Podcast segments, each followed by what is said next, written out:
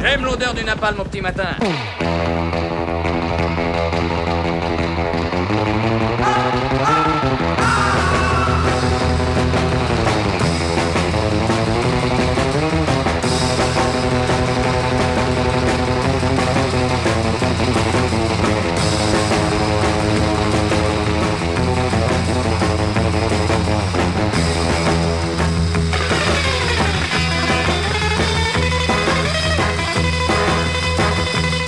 Si j'étais un bon garçon, je devrais vous commenter ce matin la rentrée parlementaire de ces derniers jours avec force détail et analyse. Mais la vérité m'oblige à vous dire que je m'en fiche totalement, complètement, et je rajoute même royalement. Et puis qu'aurais-je pu vous raconter? François Drugy a le charisme d'un sandwich de gare, les députés de la France soumise sont débraillés qui s'en étonnent encore, les groupes parlementaires ne représentent pas la réalité des forces politiques, là aussi qui s'en étonne encore. Il y a plus de femmes, ça nous fait une belle jambe. Et 424 nouveaux, comme si la nouveauté était un gage de probité ou de capacité. Alors, à quoi bon gloser indéfiniment sur cet immense théâtre qui va siéger mais non régner dans un régime que Macron oriente de plus en plus vers une présidentialisation à l'américaine? Depuis des décennies, les assemblées passent, mais les problèmes restent. Je sais qu'en France, pays de paradoxe, ces choses-là peuvent passionner, y compris les plus anti-républicains, mais j'avoue que j'ai du mal à percevoir quel intérêt peut recouvrir la composition parlementaire, car cette institution, comme tant d'autres, ne renvoie absolument pas à l'attachement que semble lui porter une majorité de Français.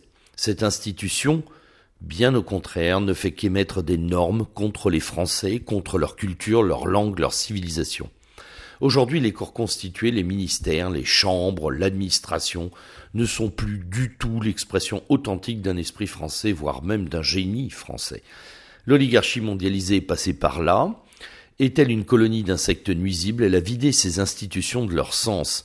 Elles ne sont plus désormais que la représentation d'une illusion. Toute incarnation a disparu.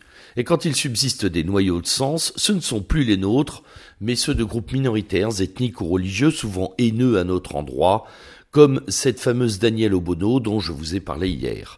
Sacrée ironie, puisque c'est la permanence de ces traces d'ordre ancien, l'illusion d'un cadre autrefois intelligible, qui fait perdurer l'intérêt des Français pour les élections.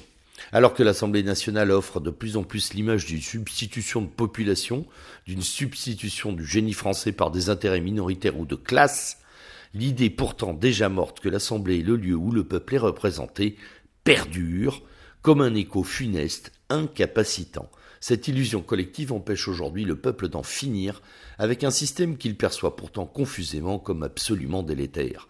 C'est pourquoi plus que jamais, si l'on a, comme vous et moi j'imagine, une haute idée du politique, il est impératif d'aller le faire vivre ailleurs, en dehors et au-delà de ces structures.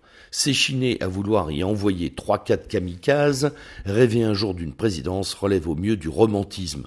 Bien sûr qu'il faut jouer avec, mais surtout, il faut réinventer le politique et fabriquer du contre-pouvoir, du pouvoir contre, car, et c'est là une conséquence de l'illusion institutionnelle, on s'imagine encore que le pouvoir est à l'Assemblée ou au Sénat, alors qu'il est depuis bien longtemps dans les mains des banques, des fonds de pension et de l'économie de flux. Comme me le disait un vieux professeur de sciences politiques, le pouvoir sans l'argent n'est pas la souveraineté et encore moins la liberté. Regardez le Premier ministre Tsipras en Grèce jouer de Merkel de la Banque centrale et de Wolfgang Schauble.